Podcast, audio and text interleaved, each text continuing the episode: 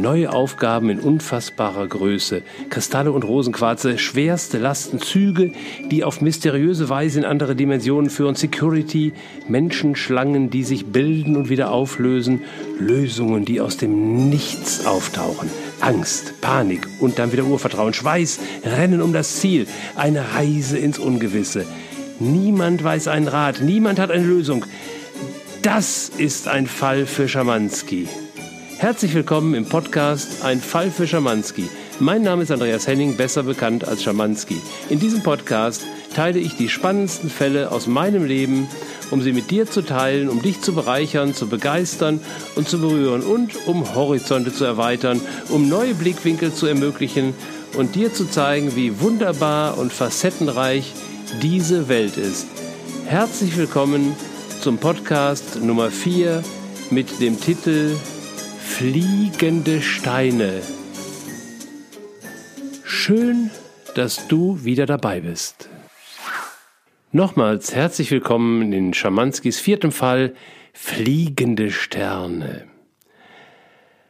Ich habe euch erzählt, äh, berichtet in Folge Nummer 2, wie ich das erste Mal zu meiner spirituellen Heimat gekommen bin, der Insel Big Island auf Hawaii, dem legendären Lemurien wenn du diese Folge noch nicht gehört hast, dann empfehle ich dir dringend an dieser Stelle, drück die Pause-Taste, geh zurück zu dieser Folge, das war die Folge Nummer zwei und hör dir die erstmal an, weil das war die Basis, äh, um zu verstehen, nachvollziehen zu können, was geschah danach mit mir und in meinem Leben. Ich hatte auf dieser Reise auch eine Freundin gewonnen und wiederentdeckt, Marianne, Sie lebte und lebt in Kanada.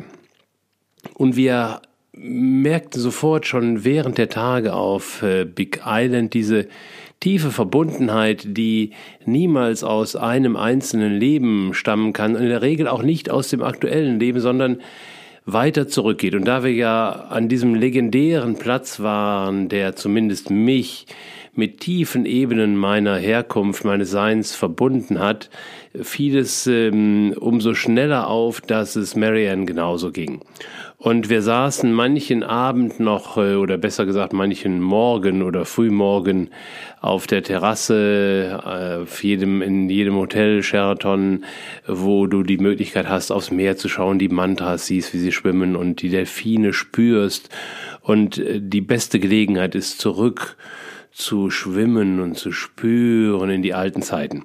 So war diese Freundschaft entstanden und es lag nahe, da ich ja inzwischen oder danach dann auch meine Flugangst überwunden hatte, da lag es natürlich nahe, auch Marianne in Kanada zu besuchen. Wir haben viele Male telefoniert und äh, Skypen, äh, Zoom-Call war für mich in meinem Leben damals noch nicht angesagt. Also wir haben es wirklich noch über Telefonieren abgewickelt, also so richtig so ähm, old-school-mäßig.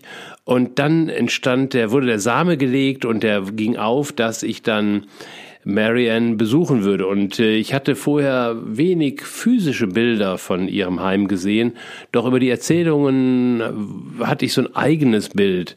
So die, diese Vorstellung von, von Kanada, die sie für mich auch so ein bisschen vermischte mit der alten Sehnsucht nach Nordamerika. Ich kannte ja aus meinen Rückführungen in der Reinkarnationstherapie oder glaubte zu kennen, so ein Ursprung von mir, wie ich als Indianer über die Steppe geritten bin und wie ich äh, verbunden war mit allem, was uns umgibt und der große Geist. Das waren alles so Bilder, die in mir immer wacher wurden.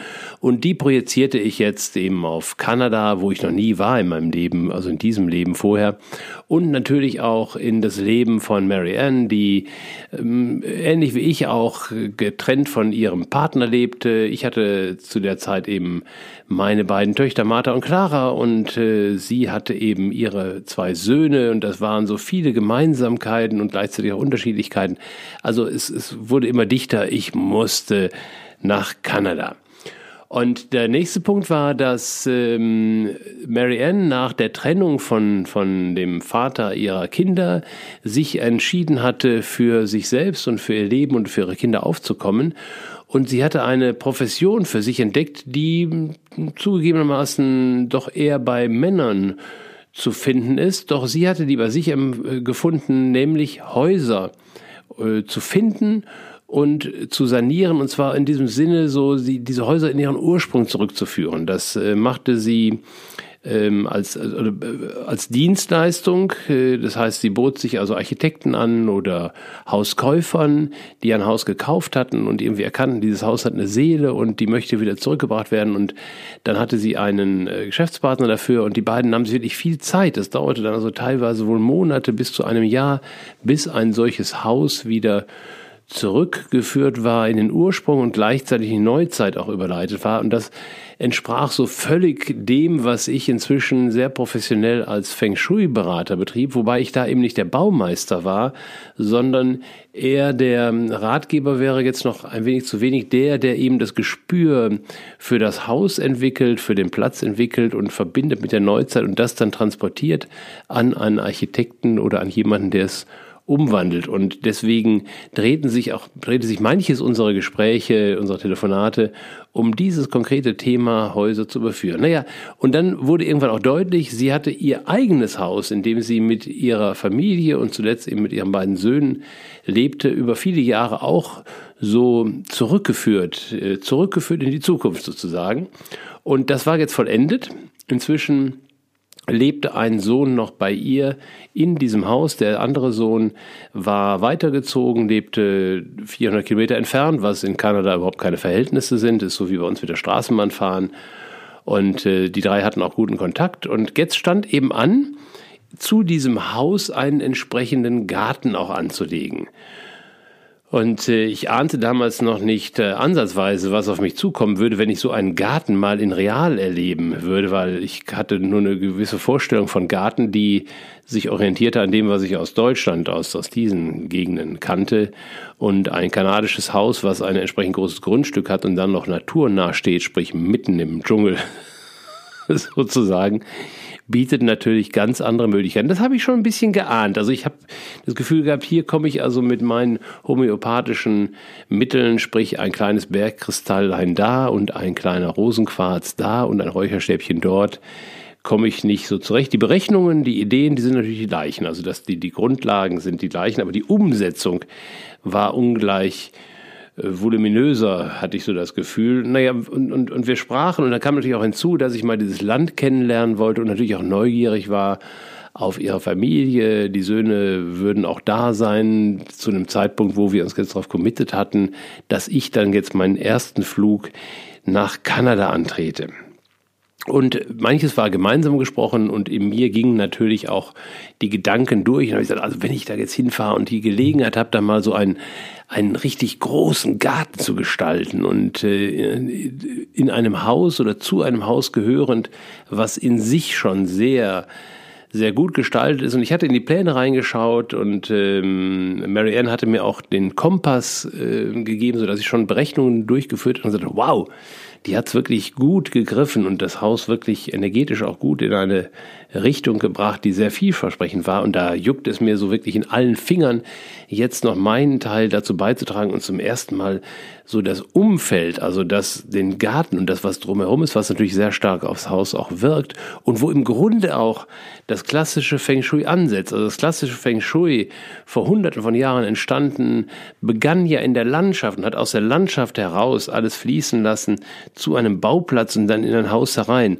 was ja heute überhaupt nicht mehr gegeben ist. Und äh, da waren also wirklich alle Geister mir erweckt. Also ich habe meinen Flug gebucht und ich habe mich vorbereitet. Und ich weiß noch, zu der Vorbereitung gehörte auch, dass ich äh, Kraft meiner, meiner Prägung und Erziehung also dann gefragt habe, was, was kann ich denn so mitbringen für deine Söhne? Und dann war für mich sehr ernüchternd der, die Gegenfrage, What do you think we don't have in Canada, you have in Germany? Also da mit ausdrückend, hey, wir leben ja auch in einem Land der, des Wohlstandes. Ich glaube nicht, dass es etwas gibt, was ihr in Deutschland habt, was wir hier nicht haben. Da kam dann so der Stolz der Kanadierin durch und damit auch der, der alten Native äh, und dann habe ich gesagt, okay, dann ist nicht. Aber ich fand dann was, nämlich wir haben ähm, in Europa eine ganz spezielle Kultur, nämlich die der Schokolade. Belgien ist da sehr führend, Baden-Baden ist auch nicht ohne. Und es gelang mir dann wirklich ein paar Spezialitäten aufzutreiben und ich hatte entschieden, das nehme ich auf jeden Fall mit. Mit Schokolade liegt man nie verkehrt. Und der zweite Punkt war, dass ich aufgrund meiner Berechnungen festgestellt hatte, es braucht auf jeden Fall oder es kann gut gebrauchen im Garten einen äh, Rosenquarz und einen Bergkristall. Und nun gehe ich normalerweise in eine Wohnung oder in ein Haus mit äh, einem Bergkristall, der ist vielleicht so handfüllend. Und dann habe ich dann, naja, also aufgrund des Grundrisses mit so einem Fliegenschiss äh, Bergkristall machst du natürlich in so einem kanadischen Großgrundstück überhaupt nichts. Also lange Rede, kurzer Sinn. Ich bin dann, ich habe dann meinen Großhändler kontaktiert, der mir hervorragende Preise zu der Zeit schon organisiert hat und gute Quellen hatte im Himalaya und in Südamerika. Ich hatte mal einen Auftrag von einem Großunternehmen, da eine Filiale umzubauen und da brauchte es un unglaublich viel Energie an Rosenquarz und da hatte ich einen Rosenquarz erstanden mit einem Meter Durchmesser, der ist in normalen, über normale Quellen überhaupt nicht bezahlbar und so war ich also zu diesem Großhändler geraten. Also lange Rede, kurzer Sinn, irgendwann waren meine Koffer gepackt und ich hatte ein Freigepäck von zweimal 20 oder ein, ein zugekauftes Freigepäck, so muss ich sagen, von zweimal 20 Kilo. Und beide Koffer wogen exakt so zwischen 19,5 und 20 Kilo. Da war relativ wenig Wäsche drin und in einem war ganz viel Rosenquarz und Bergkristall und in dem anderen war auch noch ein bisschen Bergkristall und ganz viel Schokolade. Und der Tag der Abreise kam also und dann habe ich also die Koffer gepackt, nochmal Probe gewogen und habe also die mal so hochgehoben. Ich muss dazu sagen, ich bin also nur nicht jemand, der täglich dem Fitnessstudio frönt. Ich hatte schon eine kleine Herausforderung, diese Koffer überhaupt ins Auto zu bekommen, geschweige denn auf den weiteren Weg. Aber nur ja, also heute sind ja die Flugreisen recht komfortabel. Es gibt Rollkoffer und es gibt Wagen, auf die man die Koffer packen kann. Und es gibt also noch wenig ähm, Reste, in denen man tatsächlich so einen Koffer schleppen muss. Also insofern war das Thema für mich dann auch relativ schnell erlöst. Das nächste, was rein wabberte, als der Tag des Abflugs näher kam, waren nochmal so Reste meiner Flugangst. Die hatte ich ja auf meiner Reise nach Hawaii abgelöst oder aufgelöst. Dennoch gibt es so, ja, so Phantomknöpfe.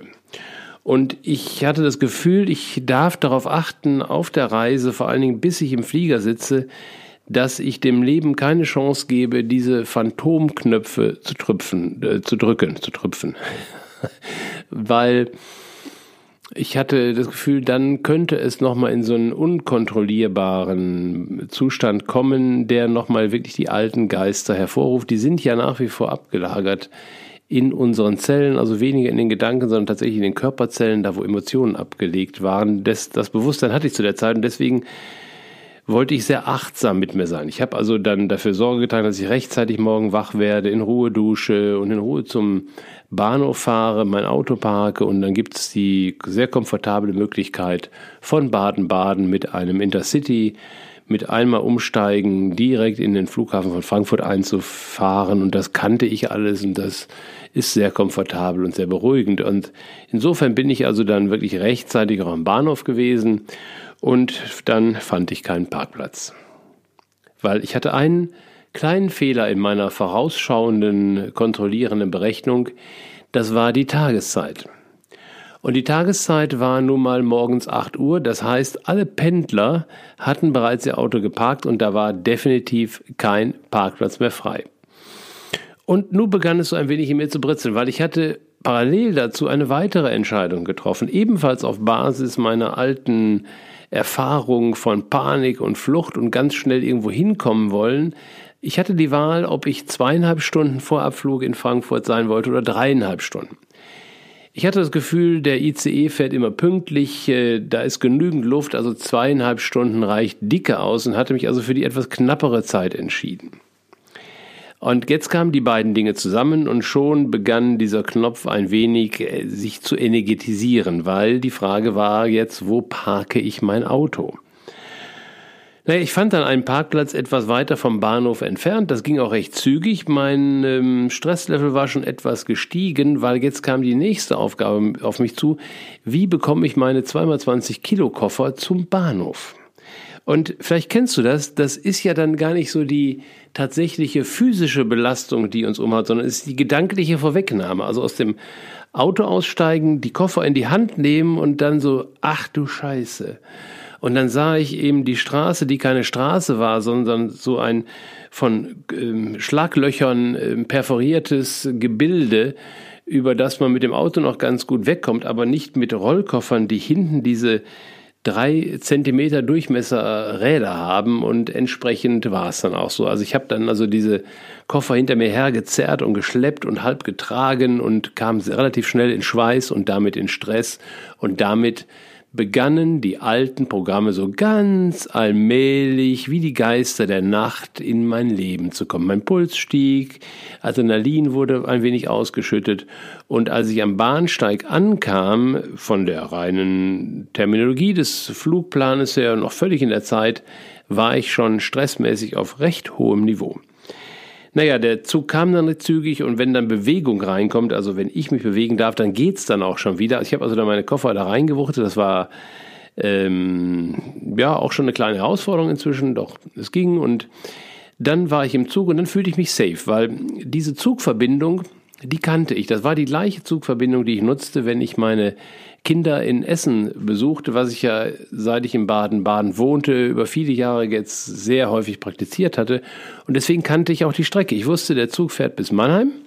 Dort bleibt er, äh, parkt er, hält er, ich steige aus, ich warte einen Moment am Bahnsteig, dann kommt der zweite Zug eingefahren, ich steige ein und fahre bis Frankfurt. Das kannte ich und so war es auch. Ich bin also dann in Mannheim angekommen und war jetzt natürlich wieder sehr beschäftigt mit meinen Koffern, die inzwischen gefühlte 40 Kilo pro Stück wogen.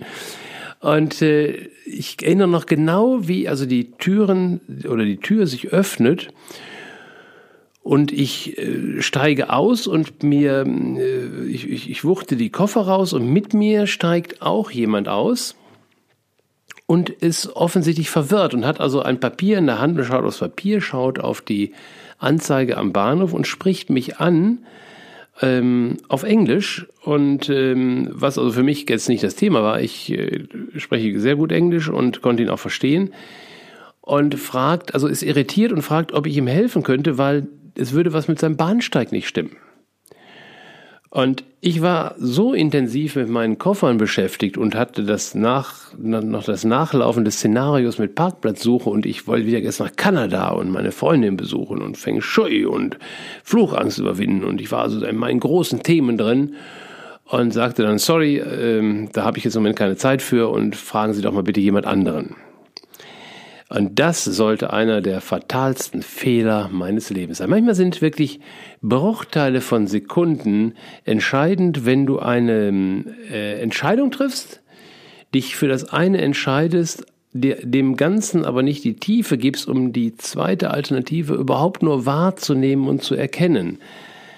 Und na jedenfalls, so, ich reagierte so und habe dann also meine Koffer geschnappt und bin dann, habe die auf den Bahnsteig gewuchtet und wusste ja nun mal, der Zug fährt irgendwann geht's wieder ab. Das tat er auch. Und ich darf ein paar Minuten warten, dann kommt mein zweiter Zug und dann geht's weiter nach Frankfurt. Der zweite Zug kam auch. Ich bin in diesen Zug eingestiegen, meine Koffer da reingewuchtet und fand auch auf Anhieb ein freies, komplettes Abteil. Die sind ja selten geworden, die meisten sind ja so Großraumwagen. Und saß also jetzt in diesem freien Abteil und war total happy. Ich war allein in diesem Abteil. Ich konnte endlich meine vorbereitete Frühstücksbox öffnen und machte mich mental bereit, einen Kaffee beim Kellner oder beim, beim Schaffner zu bestellen und ließ mich so richtig relaxed in diesen Sitz fallen, hatte den Blick so links aus dem Fenster raus und rechts auf den Gang. Es war wenig Betrieb in dem Zug und ich konnte auch dann, ich saß direkt in dem ersten Abteil nach dem Mittelgang, ich konnte auch das Schild sehen, äh, wo dann angeschlagen ist, welche Zugnummer und wo der hinfährt. Und äh, ich war völlig entspannt. Und ähm, vielleicht kannst du das nachvollziehen. Ich bin diese Strecke ja ganz oft gefahren und wenn dann der Zug sich in Bewegung setzt, dann federst du ja so ein bisschen nach hinten nach, wenn der also losfährt. Und ich äh, hatte mich innerlich schon so ein bisschen darauf eingestellt und ich federte so nach hinten nach und dann realisierte, ich federe nicht nach hinten, sondern nach vorne. Und dann geschah alles in einem Bruchteil einer Sekunde. Ich federte nach vorne, realisierte, das, das, da stimmt was nicht, schaute nochmal auf, auf dieses Schild, auf das ich vorher Gedanken verloren geschaut hatte und ich realisierte, auf dem Schild steht Basel. Und Basel ist exakt die Gegenrichtung zu Frankfurt. Dieser Zug fuhr also laut Information des Schildes in 180 Grad falsche Richtung und laut Nicker Bewegung meines Kopfes ebenfalls.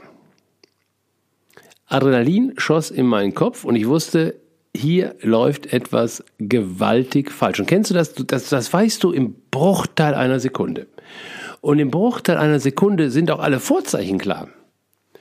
Ich weiß heute nicht mehr, ob mir das in dem Moment schon klar wurde oder ob ich später noch einen Moment dafür brauchte. Aber ich wusste in dem Moment schon, wo ich den Fehler gemacht hatte. Jetzt ging es allerdings darum, ganz schnell zu realisieren, wo bin ich, was geschieht gerade und wie kann ich das jetzt noch korrigieren. Nun, das, das waren mehrere ähm, Aktionen und, und Gedanken, die dazu nötig waren. Ich bin also dann aufgestanden, habe ähm, einen Schaffner gefragt, der hatte das überhaupt, konnte das gar nicht realisieren, was ich überhaupt wollte von ihm.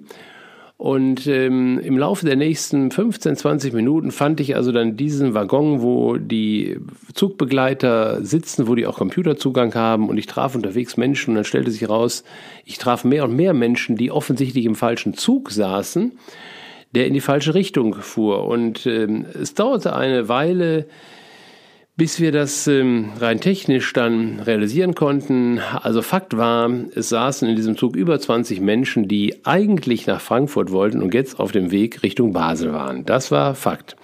Der zweite Fakt war, dieser Zug war richtig unterwegs. Es war der Zug von Mannheim nach Basel. Und das wirklich Witzige war, es war der Zug, mit dem ich ursprünglich nach Mannheim gefahren war. Also was technisch passiert war, ich bin also mit einem Zug nach Mannheim gefahren, bin ausgestiegen und dieser Zug, damit er wieder zurückfahren kann, fährt also dann einen großen Kreisbogen um den Bahnhof herum, fährt wieder ein in den Bahnhof und dann ist es der Rückzug. Und das Personal wechselt nicht unbedingt. Dieses Personal hatte nicht gewechselt und die Schaffner erkannten mich auch und realisierten auch und sagten, sie sind doch mit uns hochgefahren. Ich sage, naja, in der Hoffnung, ich komme irgendwie noch weiter. Und ähm, es passierten eigentlich zwei Dinge parallel. Wir konnten immer mehr, das heißt, wir waren einige wenige, die überhaupt mental und, und äh, emotional in der Lage waren, mal zu forschen, was war passiert. Die meisten waren also von den Betroffenen in völliger Panik und, und, und da wurden Hotlines angerufen, Verwandte angerufen, also alles rotierte. Also die eine Ebene war eben zu verstehen, was war geschehen, die andere war wie gibt es eine Lösung? Und diese Lösung tauchte nicht auf. Und auch dies ist jetzt eine Geschichte aus der Zeit, aus der, aus der Zeit vor dem wirklichen Schamanski. Aber das wurde dann tatsächlich zu einem Fall für Schamanski, weil ich begann dann lösungsorientiert zu denken. Und die erste Frage, die ich also dann in dieser Crew, die ich inzwischen gefunden hatte, von vier oder fünf Zugbegleitern, die in diesem Räumchen saßen und also wie wild dann telefonierten und recherchierten, war dann, okay, äh, wenn wir jetzt auf dem Rückweg sind, wo ist denn der nächste Halt? Der nächste Halt sollte also sein in Offenburg, also südlicher von Baden-Baden. Die Züge halten, die ICEs halten entweder in Baden-Baden oder fahren durch Baden-Baden durchhalten, dann ist es in Offenburg. Und da war mein Vorstand, dann halten wir den Zug halt in Baden-Baden. Alles guckte mich entsetzt an und sagte, ja, nee, wir halten ja fahrplanmäßig in äh, Offenburg. Naja, fahrplanmäßig, aber wir haben doch jetzt einen Notfall, dann halten sie halt in Baden-Baden. Ich habe da mein Auto stehen. Ich wäre dann noch zügig am Bahnhof, am Flughafen und ich kann auch noch ein paar Leute mitnehmen. Und die anderen können wir auch organisieren, oder? Nein, das ging nicht, weil Fahrplan wäre Fahrplan. Und dann ich, gesagt, ich, ich verstehe es nicht, also weil für meine Mutter habt ihr das schon gemacht. Dann hatte ich das zweite Mal die entsetzten Gesichter und es ist tatsächlich, ähm, meine Mutter, es ist einige Jahre her, hat mal gute Freunde besucht in einem Ort Schesel zwischen Bremen und Hamburg. Und meine Mutter war jetzt nicht so der eifrigste Zugfahrer, aber eine sehr, was war, sie lebt noch, also sie ist immer noch sehr resolut und äh, sehr bestimmt und sehr klar. Und sie war dann an, vor ihrer Rückreise ist sie also extra dann zu diesem Bahnhof, diesem kleinen Bahnhof zwischen Bremen und Hamburg gefahren und hat sich erkundigt, wie sie denn nach Hause kommen. Dann haben die gesagt, naja, es gibt zwei Möglichkeiten. Sie können also entweder äh, nach Hamburg fahren und dann dort in den ICE steigen, der fährt dann durch diesen Bahnhof hier durch.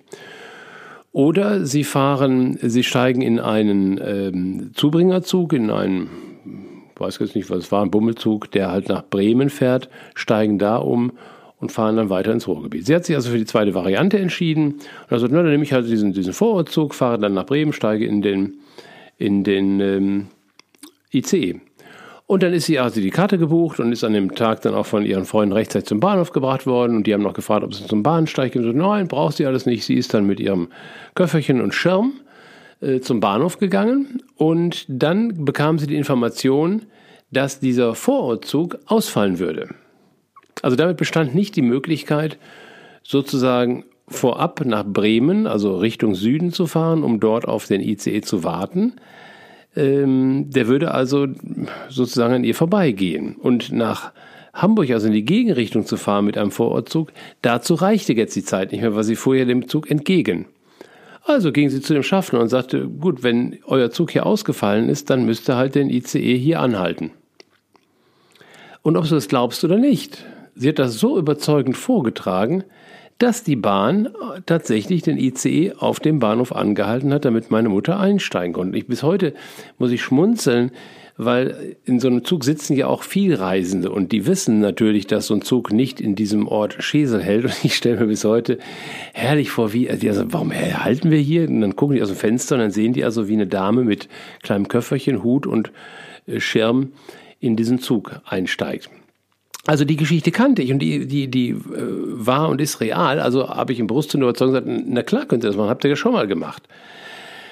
Naja, dieser Vorschlag wurde nicht erhört, der wurde auch nicht weiter diskutiert, geschweige denn weitergegeben an irgendwelche Oberfunktionäre der Bahn. Also stand an, der Zug donnert weiter und die früheste Möglichkeit für einen Zugwechsel war somit in Offenburg.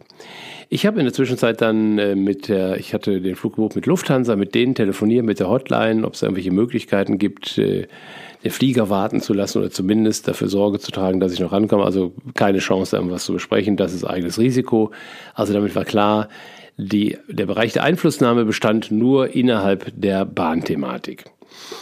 Gut, es war dann irgendwann organisiert, der Zug würde halten, der Gegenzug wartete schon und die Zeitrechnung ergab, ich musste 30 Minuten vor Abflug in der, in, in, im, am Flughafen sein. Also bis 30 Minuten vorher musste ich eingeschickt haben am Counter. Danach wird der Counter geschlossen.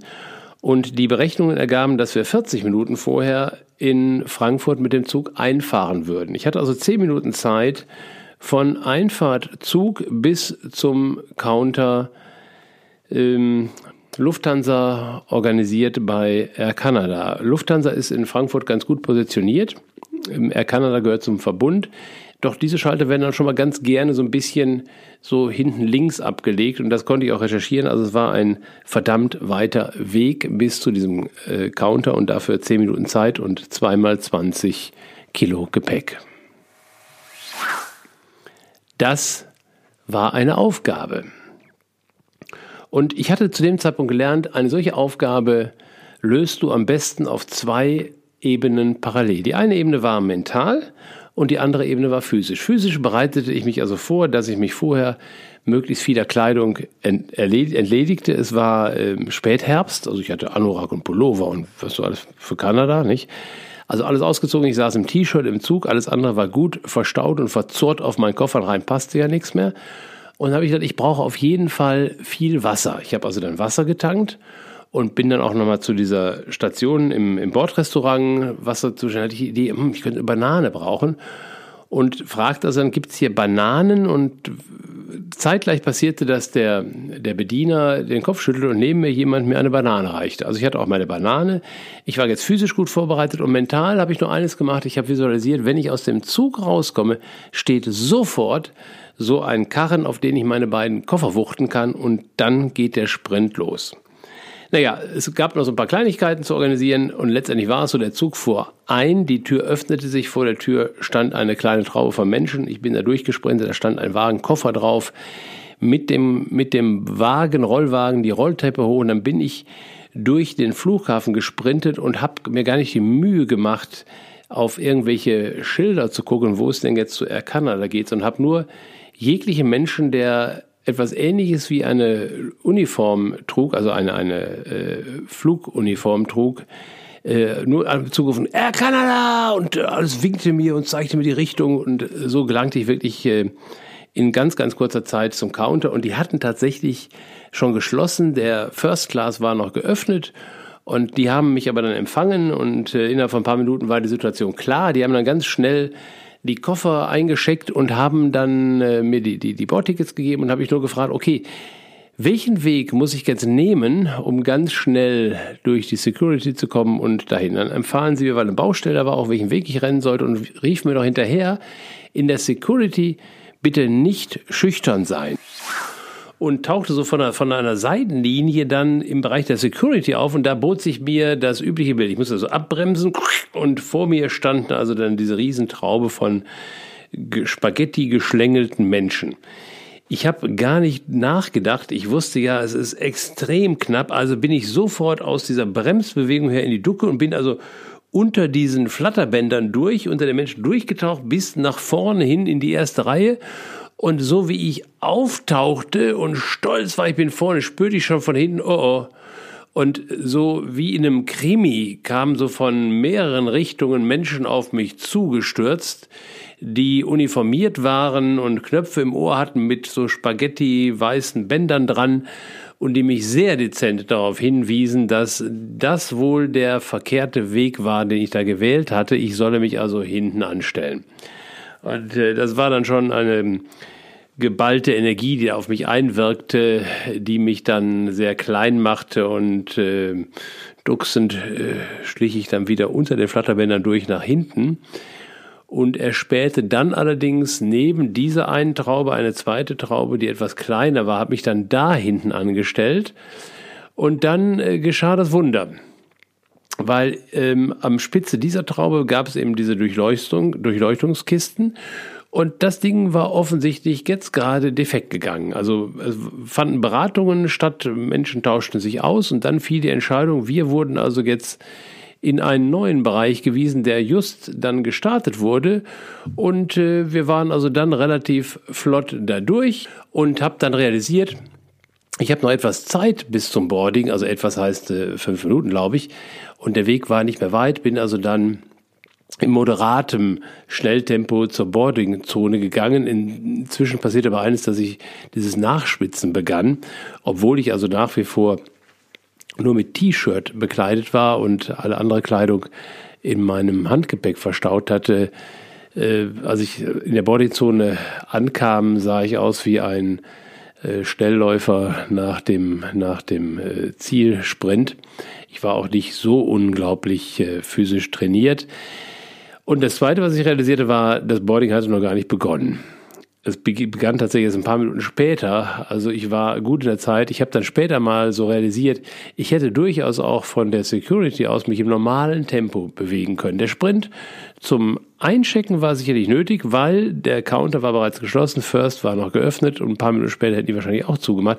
Aber danach, das hätte ich mir schon wieder sparen können. Naja, ich habe dann so ein bisschen nachgeschwitzt in der Boardingzone, so ein paar Restattacken, äh, Phantomattacken meiner Planik kamen nochmal hoch, das war aber alles sehr moderat.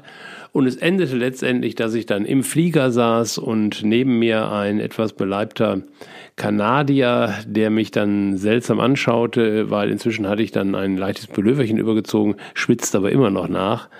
Und ähm, er traute sich also dann zu fragen, ob mir alles in Ordnung wäre. Und dann gesagt, ja, wieso? Ja, sie schwitzen so. Und ja, das ist also, ich habe da so ein Trainingsprogramm, ähm, was ich immer absolviere, weil ich habe eigentlich Flugangst. Aber wenn ich dieses Trainingsprogramm absolviere, dann bin ich durch meine Flugangst durch. und ich glaube, dieses entsetzte Gesicht von dem Kollegen sitzt heute noch in diesem Flieger. Naja, so bin ich also dann letztendlich mit meinen Koffern an Bord gekommen und ich habe natürlich anschließend äh, dann nochmal reflektiert, vor allen Dingen mit meiner Freundin Marianne, dann tatsächlich am Tisch gesessen abends mit einem Gläschen Wein und dann fiel mir auch nochmal auf, so rückwirkend in dieser ganzen Szenar, in diesem Szenario im Zug, kam irgendwann so ein Schaffner und sagte, hey, äh, Sie sind aber schon cool drauf und er meinte mich damit. Und er sagte, naja, also ich habe einfach ein klares und eindeutiges Bild. Ich sitze heute Abend an einem Küchentisch und trinke ein Glas Wein. Jetzt ist bloß die Frage, ist dieser Küchentisch in meiner Wohnung in Baden-Baden oder bei meiner Freundin in Kanada? Das hat ihn so ein bisschen umgehauen. Das war aber letztendlich dann auch diese Mischung, glaube ich, aus Visualisieren und auch Loslassen, was mir da gelungen war. Und Der letzte Gag an dieser Reise war, ich bin also dann vom Flughafen mit dem Auto noch zwei Stunden zu meiner Freundin gefahren und unterwegs sah ich, wie die Wolken sich so zusammenbrauten. Es gab also ein heftiges Gewitter noch. Ich bin so gerade so einigermaßen trockenen Fußes in ihr Haus gekommen. Danach hat es dann ein, ein Unwetter gegeben und wir saßen also in diesem Haus dann fest, äh, zwei Tage ohne Strom und ohne Internet und ohne Telefon und konnten also dann ganz in Ruhe unsere Feng Shui-Maßnahmen durchführen. Ja, das war also meine, meine Reise nach Kanada ähm, zum Thema Kraft des Visualisierens und natürlich, falls das nicht so deutlich geworden ist, wie kam es überhaupt dazu? Der Schlüssel war meine Arroganz. Also als ich an dem an dem Bahnsteig in Mannheim war, hätte ich eine Chance gehabt zu erkennen, was an dem Tag schief lief. Nämlich, dass dieser Rückzug nicht an dem Bahnsteig anlief, einlief wie sonst und sie hatten vergessen, am Bahnsteig die ähm, Beschilderung zu wechseln. Also der Zug, den ich hätte nehmen sollen, fuhr an dem Tag nicht an dem gleichen Bahnsteig ein, sondern zwei Bahnsteige daneben. Und der Mann, der aus dem Zug stieg, hatte das realisiert. Er hatte nämlich auf seinem Ticket eine andere Nummer stehen, Bahnsteignummer stehen, als oben angeschlagen war an dem Bahnsteig. Also wäre ich nicht so arrogant gewesen, sondern wäre ich hilfsbereit gewesen, hätte gesagt, ich helfe Ihnen gerne, dann wäre mir dieser Fehler aufgefallen und ich hätte ganz locker und easy mit ihm zum anderen Bahnsteig gehen können. Das war mein Fehler. Ich habe ihn allerdings dann auch korrigiert, als der Zug in die falsche Richtung fuhr, indem ich mir die Frage gestellt habe, okay, was ist hier schiefgelaufen? Und die Frage, die sollte sich nie nach außen richten, wer hat hier welchen Fehler gemacht, wer hat was falsch gemacht, sondern was ist in mir schiefgelaufen. Das hatte ich also intuitiv richtig gemacht in allem, was ich verkehrt gemacht hatte. Und das hat dazu geführt, dass ich dann in Kanada gelandet bin. Und diese ganze Geschichte hat dann eben, weil sie gut ausgegangen ist, auch dazu geführt, dass ich hoffentlich daraus gelernt habe. Und ansonsten gilt bei der Geschichte wie immer nicht. Also äh, ich hoffe, Sie leben immer noch glücklich und zufrieden. Der Kontakt zu meiner Freundin in Kanada ist irgendwann ausgefädelt. Wir haben das Haus dann noch auf Feng Shui-mäßig gute Beine gestellt. Wir haben noch Rollholz aus dem See geholt und die Steine eingegraben und wir hatten noch eine Zeit lang Kontakt. Und ich hoffe, sie lebt dann noch glücklich und zufrieden. Und äh, meine Flugpanik hat sich dann auch endgültig in den nächsten Jahren völlig verabschiedet. Und ich hoffe, ich bin inzwischen etwas aufmerksamer geworden für Menschen, die auf mich zukommen und sagen, sorry, can you help me? Or I have a question. Oder haben Sie einen Moment Zeit?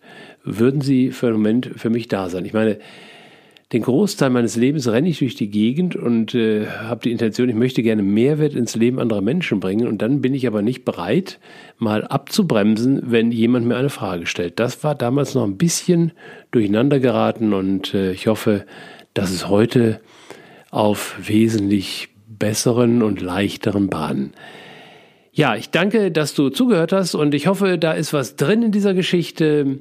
Wenn du Fragen oder Anmerkungen hast, bitte kontaktiere mich gerne. Ähm, ich finde es klasse, dass du dir diese Folge angehört hast und äh, ich lade dich ein, bleib noch etwas dabei, weil wie immer zum Ende gibt's jetzt noch einen kleinen Einblick in Schamanskis härtestem Fall. Bleib also einfach dabei. Klasse, dass du heute wieder dabei warst und klasse, dass du auch dran bleibst, wenn es jetzt um Schamanskis härtesten Fall geht.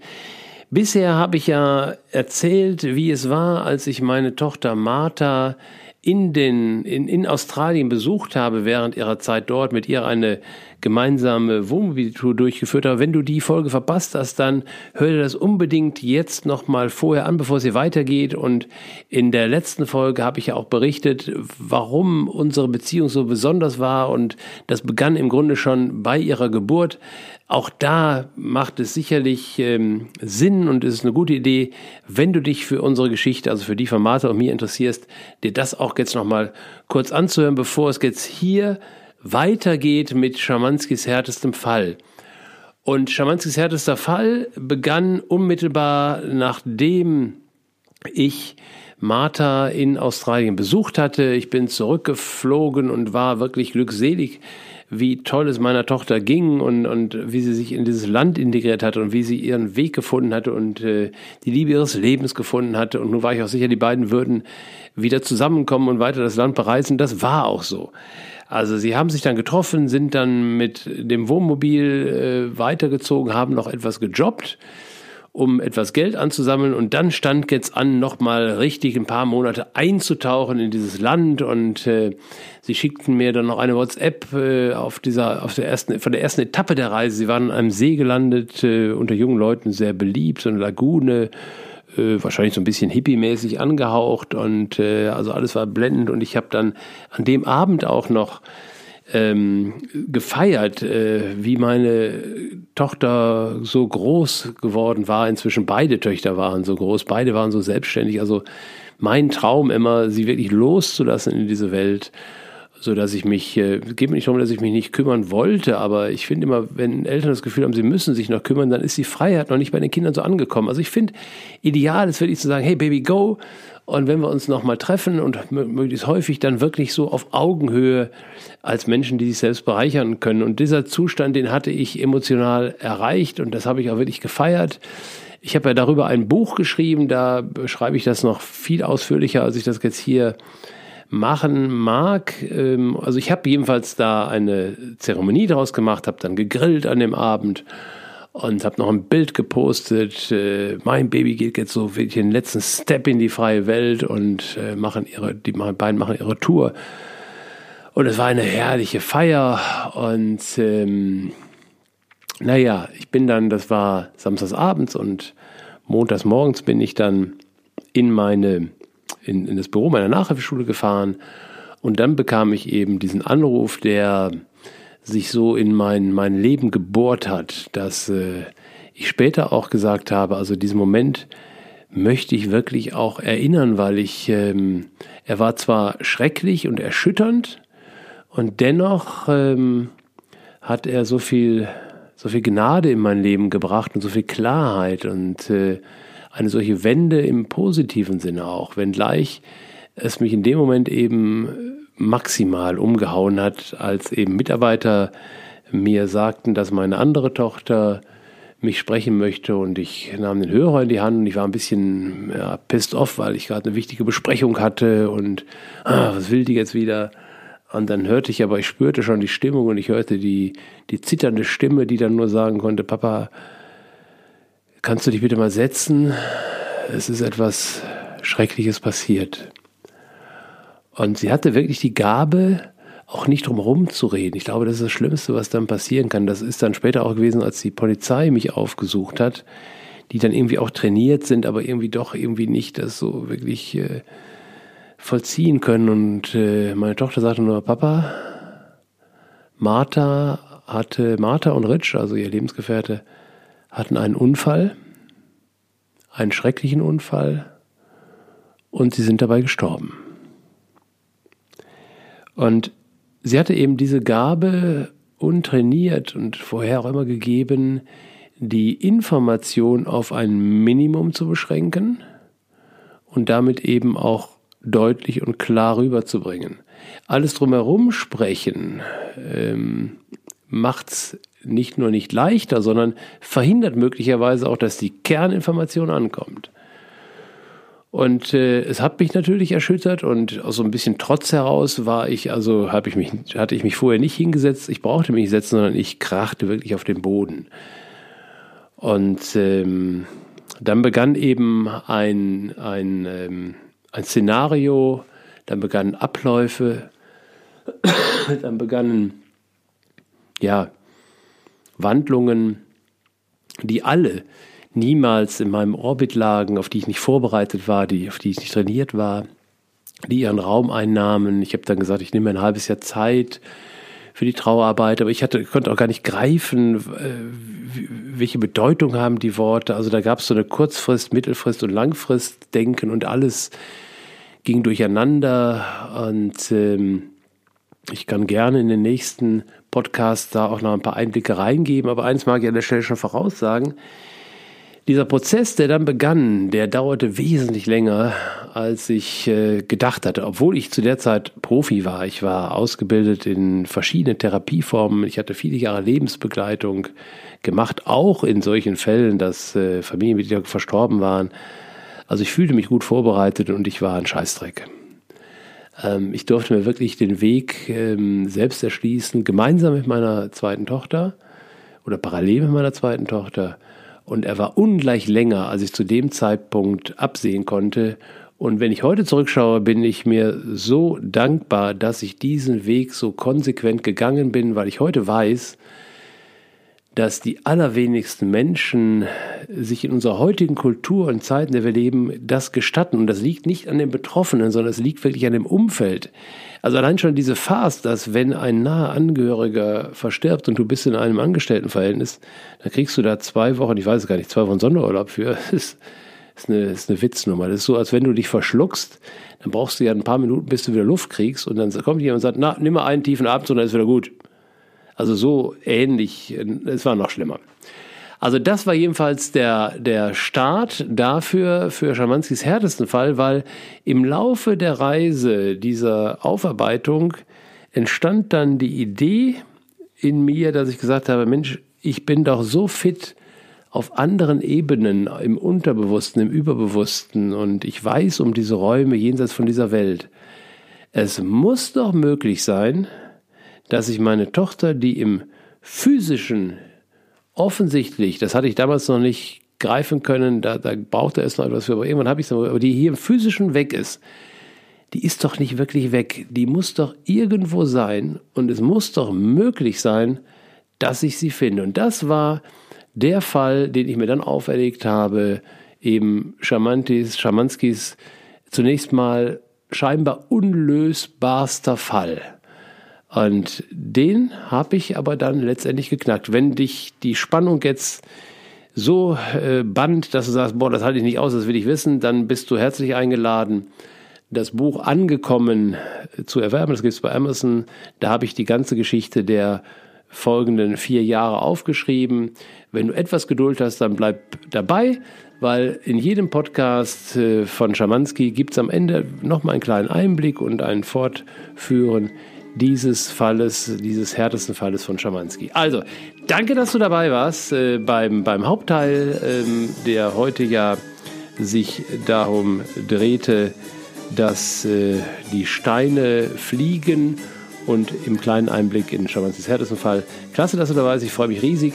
Wenn du Fragen hast, wenn du Anregungen hast oder wenn du mal etwas hören möchtest zu bestimmten Themen, bitte schreib mir das und teile mir das mit, weil Schamanski hat so viele Fälle geknackt ich glaube, da werde ich mich schnell anpassen können und da auch was zu sagen können. Ich habe also einige Folgen vordatiert, die ich aufsprechen möchte, aber ich kann da auch Themen vorziehen und gehe gerne darauf ein.